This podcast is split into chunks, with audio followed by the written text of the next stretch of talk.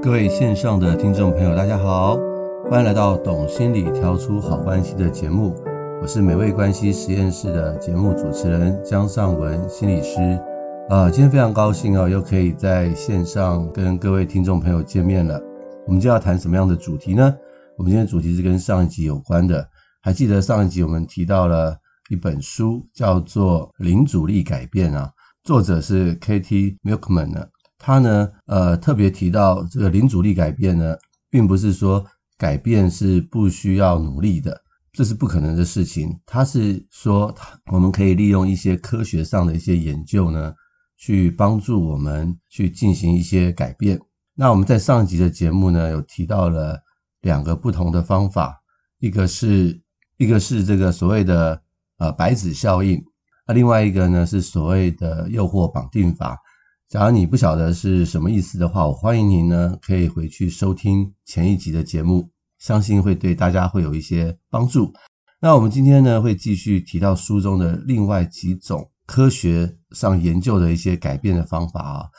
呃，今天要提的第一个呢是所谓的承诺机制啊，就是对一些事情呢不再觉得自己一定能做到，而是靠着外界的力量做一些承诺，然后让自己能够做到。是什么例子哈？跟大家去分享一些故事啊。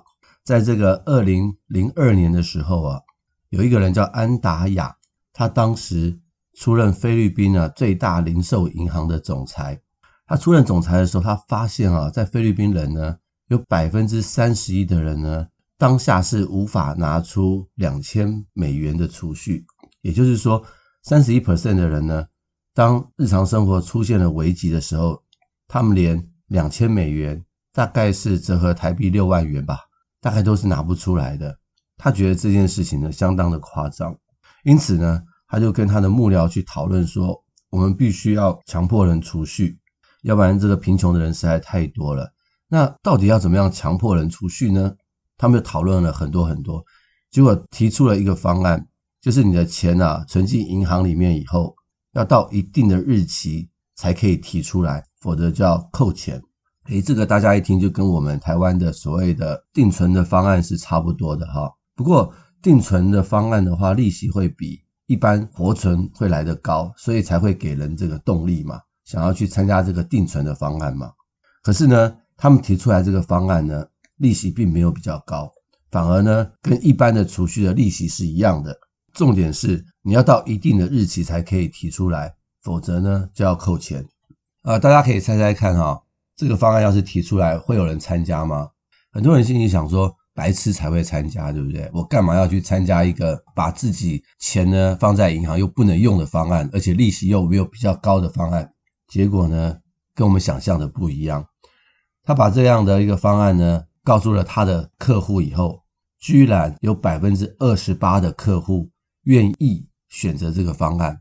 而这百分之二十八的客户呢，一年后的存款呢，比没有参加的人多出了八成，很特别吧？其实呢，很多时候的人呢，是希望自己把自己手脚给绑起来，为了达到一些目的。在这个全世界非常有名的一个大学 MIT，就是所谓的麻省理工学院。那这个学院的学生呢，可以说是几乎是全世界最聪明或是顶尖聪明的学生。才能够进得去啊！里面有个教授呢，他叫做艾瑞里啊，他觉得学生迟交作业的比例实在太高了，所以他怎么办呢？他就想说，好，做了几个实验。他说呢，他给了九十九个学生啊，说开学了啊，我们接下来会进行十四周的课程。那关于这个作业啊，有两种教法，看你们喜欢选哪一种。第一种教法呢，就是我会给你们三篇 report。那每一篇都定有时间的限制，时间到之前你们必须得交。第二种交法呢，就是一样是三篇的 report，但是呢，你要自定日期，你可以提早交，但是要是超过你自定日期的话，你就要扣分。大家猜猜看，假如你是这个 MIT 的学生，你会选哪一个呢？结果是百分之六十八的人呢，选择了第二个方案，而且呢，迟交的人呢，减少了五成。所以很特别吧？所以你可以看到，就算是非常聪明的学生，他们也会呢，想利用一些外在的方式啊，去绑定自己啊，去绑住自己，让自己呢可以达到预先的一个目标啊。不晓得大家有没有看过这个《钟楼怪人》啊？这本小说很好看哦，有机会可以去看一看。作者呢，雨果啊，他在当年呢写作的时候啊，一直没有办法交出这个《钟楼怪人》的这本书的底稿，因为因为他很容易拖延。就他怎么样把这本书给完成呢？他把他所有的衣服呢，通通都锁起来，也就是说不让自己出去玩，因为没有衣服穿，所以他就只能在家里面专心的写稿。最后一刻钟，他把它完成。这个也都是有一点类似的一个情况啊。也就是说，我们看到人呢，常常会被诱惑所引诱，而离开了原来要改变的一个方式啊。最好的方法就是先采取行动，防止这个诱惑去击垮我们原来。要做的事情，譬如说日常生活中啊，我们会把钱存在那个小猪里面啊，啊，或者是有一些城市，譬如说叫 Moment 这个城市会限制手机使用的时间啊，或者是在我们这个智商中心呢，我们常常有时候办这个团体活动，那我们希望团体活动要有人来，那这是个不收费的团体活动，我们就会要他可能交个五百元，做个承诺。全程参与的人呢，结束的时候会把五百元退给你。你虽然说这五百元很少啊，诶，可是呢，就会很明显提升人的参与率。在美国哈，为了要减少医生滥用抗生素啊，他们想了一些方法去劝告医生啊，都没有用。他们干脆哈，请医生呢贴一个减少抗生素的承诺，放在这个诊间，那医生常常就会看到，哦，对，这是我的承诺。因此呢，全美因为这样的海报，抗生素少开了三分之一。所以看到没有？其实呢，去做一些承诺啊，甚至是一些会绑手绑脚的承诺，反而会让人呢更能够去完成目标。前面的存款的例子，或者是 MIT 的例子啊，都是可以提供大家去参考。很多人呢常常会高估自己的能力啊，但是呢却达不到目标。这类的人呢，可能是对自己的自律啊过于天真，反而呢是一些成熟型的人呢，他反而知道让用这样承诺的机制啊，让自己处在一个更有利的位置，反而呢能够达到目标啊。大家可以去想一想，我们可以成为一个成熟型的人，虽然要做一些所谓的承诺，但是却可以离目标近一点。这是以上的第一种方法。今天要提的第二种方法叫做。提示计划法，那什么是提示计划法啊？你在想说，那是不是就做一些提示啊？提示我，我就可以把计划完成呢？诶，其实可以这么说，但也不是那么容易啊。可以跟大家去分享，很多人呢常常会去失约，或者是忘记一些事情啊。根据一些学术的研究，最大的原因就是什么呢？单纯的忘记。那当然，在我们的心理学上啊，有别的解释啊。假如这个约很重要，你也记在笔记本里面了，你还是忘记，那有可能是在潜意识里面，你根本不想去，可是你又不得不去答应，最后你就还是失约了。这从潜意识的角度来看，那很多人大部分的失约啦，哈，并不是我像刚刚所说的那一种失约，最大的原因就是单纯的忘记，就是所谓的健忘。德国心理学家呢，艾宾豪斯哈，他曾经去测过人遗忘的速度有多快。他说，在二十分钟以后，你会把刚刚的事情呢，有一半会忘记；在二十四小时后，有七成会忘记；一个月后会有八成忘记。啊，基本上啊，人呢就是一个很健忘的动物。那假如用提醒的机制呢，有人研究过，会增加百分之六的赴约率，但是百分之六也没有增加很多。那另外一个就是提醒的时机啊，跟如何去提醒。这个就显得非常的重要。在德国的慕尼黑大学啊，他们就做了个研究。那他们就问学生说：“诶，这个圣诞节要到喽，因为圣诞节在国外会放假。那这个这么长的假期，你们想要做什么呢？”然后，于是这些学生就会写下一些这个假期的计划：我要干嘛？我要去哪里玩？我要什么什么？我要做什么？然后这个教授呢，做了一个实验，他把学生呢就分成两组。那其中一组呢就说：“好。”这个就祝你好运，希望你的计划都能圆满达成。那另外一组呢，就会问他说：“诶，你想要达成你的计划，那你想要怎么做啊？可不可以写得具体一点？”啊，结果呢，这两组的学生啊回来的时候啊，只是祝福他的的那一组的学生，只有百分之二十二的人呢有达成他的计划。那另外一组呢，就是问他你怎么做啊？你要不要把你的计划写详细一点啊？却有百分之六十二的人呢可以完成计划。你就可以看到哈，其实呢，能不能完成自己的计划，其实跟提示是有关系的。那怎么样提示呢，才能够更容易去提醒自己呢？啊，这个教授有有一些研究，就是说你要把具体的事物跟提示呢连在一起。怎么说呢？譬如说，你说我打算增加我的储蓄，那这样的计划呢，这样的目标呢，其实不容易达成。但是你要是你把它写成每一次发薪水的时候，我就要存五千元，把这样的一个目标前面加上每次发薪水的时候，然后要存多少钱，或者是你说我要用功一点啊，这样的目标不容易达成，那你可以把它改写成说。每周二四的下午，我要去图书馆看两个小时的书啊，这个就更加的具体了。或者是你说我要多走路多运动啊，这不够具体，那你可能可以说，嗯，以后我上班的时候，我要提早一个捷运站下车，然后走路去上班。这样的话，你就更容易做到。也就是说，我们所要改变的目标前面要有一个具体的计划，这个计划的提示呢，越详细越好，在我们心理学上的确就是如此啊。假如你要记忆一件事情的话，你把这样的事情做更多的连接，你就更不容易忘记，因为你跟不同的事情都连在一起。所以，假如你要帮自己或别人不遗忘的话，就是要定下一些仔细的计划，几点做，在哪里做，这些东西，假如越详细的话，其实就可能达到一些更好的效果。其实，在我的呃临床经验当中，也真的是这样。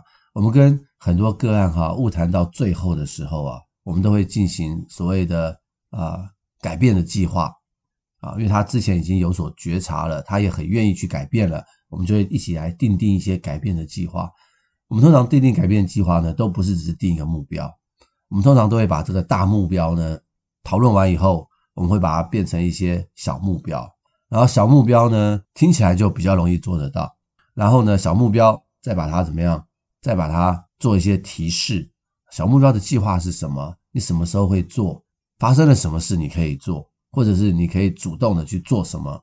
这都是我常常跟这个我们的个案一起去讨论的一些东西。往往我发现呢，假如我们能够把它分成小目标，而且有更多的提示的话，下一次个案来的时候呢，他就更容易去做到。这是真的，所以我也觉得这样是一个很好的方法，可以跟大家去分享。最后一个今天要谈的就叫做复制贴上法。什么叫复制贴上法？哈，就是说把同侪的压力呢变成助力，刻意的去寻找一些人去模仿他们。啊，我现在来讲讲什么叫做这样的方法啊。大家要先理解啊，人都有从众的压力。那你到一个地方去的时候，你看到大家都抬头呢。往个地方看，你也会不自觉的想要看看到底那边发生了什么事。要是有人跑的话，通通往同一个方向，我猜你大概也很难去思考到底发生了什么事，就会先跑再说。这就是所谓的从众效应啊。中国人有一句古话：“近朱者赤啊，近墨者黑啊。”很多的研究呢都发现，在一群呢很用功的学生中啊，这样的学生呢功课自然也会比较进步。那许多的研究证据也显示，哈，与你相处的人呢，无形中就影响了一生的行为。其实真的是如此啊。呃，在我们的经验当中，原生家庭啊，对一个人的影响是非常大的，也就是父母啊，对孩子的影响其实非常非常的大。大家不要小看这件事情啊。很多父母都会觉得，我就是这样子养孩子，孩子长大就好了。其实不是那么简单的啊。最近哈，在我的智商中啊，就会有一些父母啊，他们来智商啊，是因为什么？是因为担心孩子的问题。我觉得这些父母都很爱孩子，只是他们不知道怎么样去给孩子更好的管教啊，要不然就是溺爱，要不然就是过分管教。所以很多父母呢，就会来智商中心找我。那其中有一个例子哈，当然这些例子都是一些模拟的例子啊。那主要就是这个这个父亲啊，就是常年呢不在家，或者是都很晚回家，基本上啊，就是跟孩子的关系并不是很好。那后来呢，这个父亲呢开始改变了，不过可能已经有点来不及了，因为孩子已经长得比较大了，已经到国中了。他开始意识到呢，自己应该要回家多一点啊。以前的日子呢，可能太过于忙于工作。那现在想要能够回家多陪陪家人，可是他发现呢，孩子跟他已经很生疏了，所以每次他跟孩子说话哈，这个孩子总是都不理他。那身为父亲的一定会很愤怒或者是很伤心，很多的情绪啦，所以跑来找我咨商哈，就问我说这个该怎么办？那我就问他说，你的孩子呢喜欢做什么事情？他说我的老大呢喜欢打篮球。我问他说，他喜欢打篮球，那你有陪他打过篮球吗？他说从来没有。那我说，你知道他什么时候会去打篮球吗？他说有时候礼拜天的下午他会一个人去打篮球。我说这样吧，你就很简单的，你就跟他一起去打篮球，什么话都不要说。他说那这样子我们的关系会靠近吗？我说会，你只要开始陪伴呢，关系就会靠近啊。但是假如你想跟他聊天的话，他可能会拒绝你，因为他不知道跟你聊什么。但是假如一起打篮球的话，会有一些简单的互动。好，他父亲就说好，他去试试看。那他就等了几个礼拜，诶，终于有机会了，孩子要去打篮球了。他就跟他孩子说：“爸爸跟你一起去。”他孩子呢不置可否，没有说好，也没有说不好。可是呢，他们就去打篮球，好像陌生人一样，就是打篮球，也没说什么。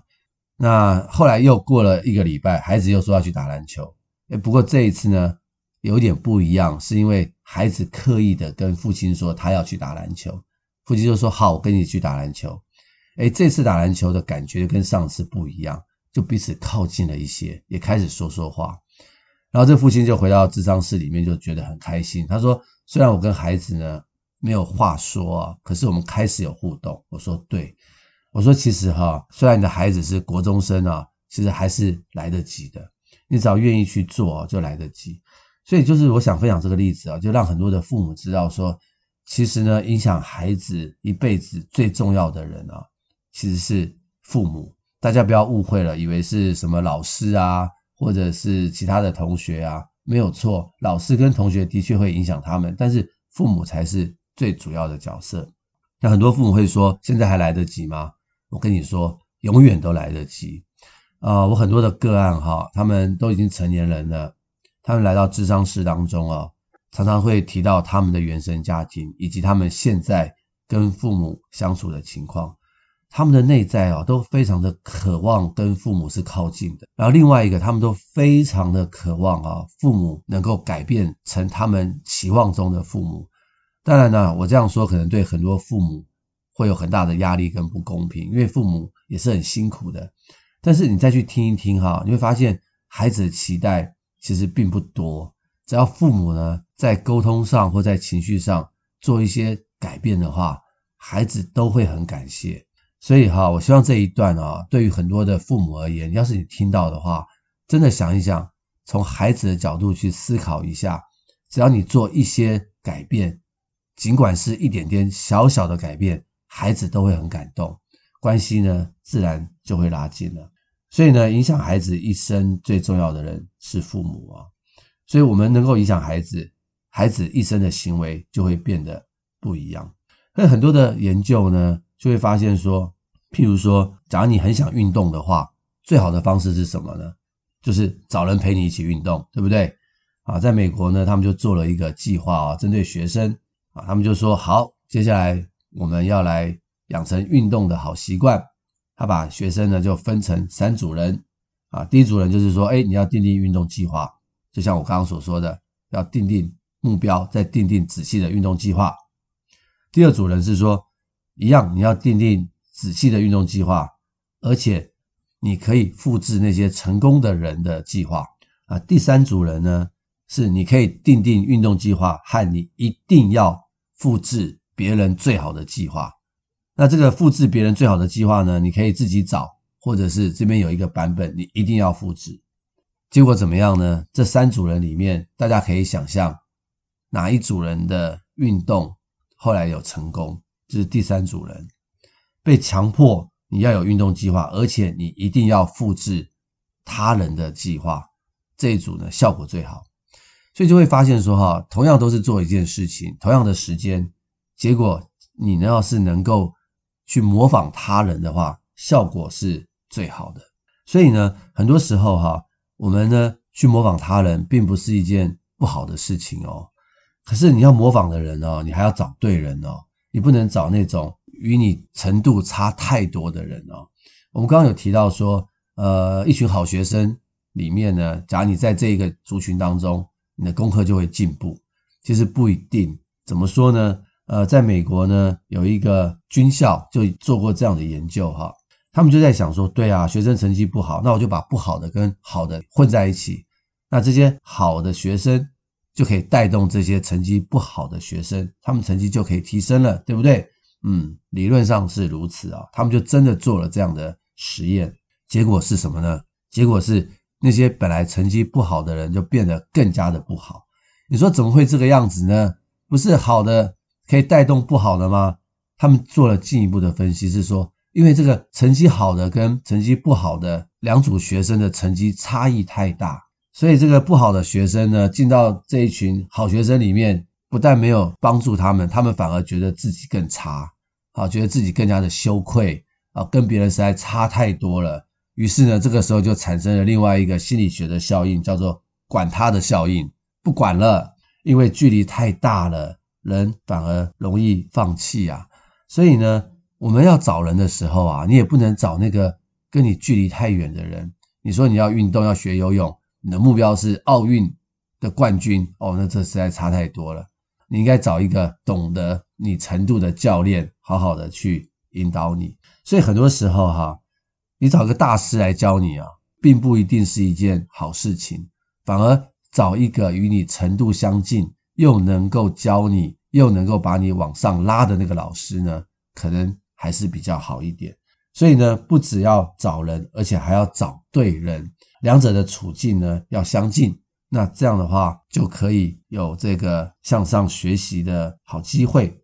所以呢，第三个这个复制的效应啊，并不是说啊，我把另外一个人的情况就复制在我身上，反而是找一个你可以模仿的人。去学，反而这个效应是更大的。这是今天跟大家去分享的另外一个可以改变的一个方式。我们今天的分享呢，主要就是有三个不同的方式，一个就是所谓的承诺机制，用一些方式呢，把自己给绑起来，然后让自己呢，在碰到诱惑之前可以做出承诺，然后可以完成我们的目标。啊，第二个方法就是提示计划法，我们的计划呢，提示的越详细呢，我们越不容易忘记，我们就越容易去成功。第三个方法就是利用同才的力量，主动去寻找一个你可以模仿的典范人物，然后模仿他们的做法，这是最容易成功的方式。假如这个模仿的人物呢，又能够跟你一起做，那就更好了。所以以上三个方式呢，都是这本书里面他们经过研究，又能够让你。不会太费力，又能够达成目标的方式。所以呢，零阻力改变并不是一件不可能的事情。只要我们愿意的话，改变的阻力就会变得更少。希望今天的节目呢，能够给予你在你未来的人生目标的完成上会有很大的助力。希望这样的分享能够让你有更丰富的人生。那我们今天的节目就到这边结束。非常谢谢您收听今天的节目。也希望今天的节目呢，能够让您的生命呢更加的丰富啊，改变呢更给力。也欢迎您呢能够将这个节目分享给更多的朋友，让这个美好的心灵维他命可以滋养更多人的生命。好，谢谢大家，我们下回空中再见，拜拜。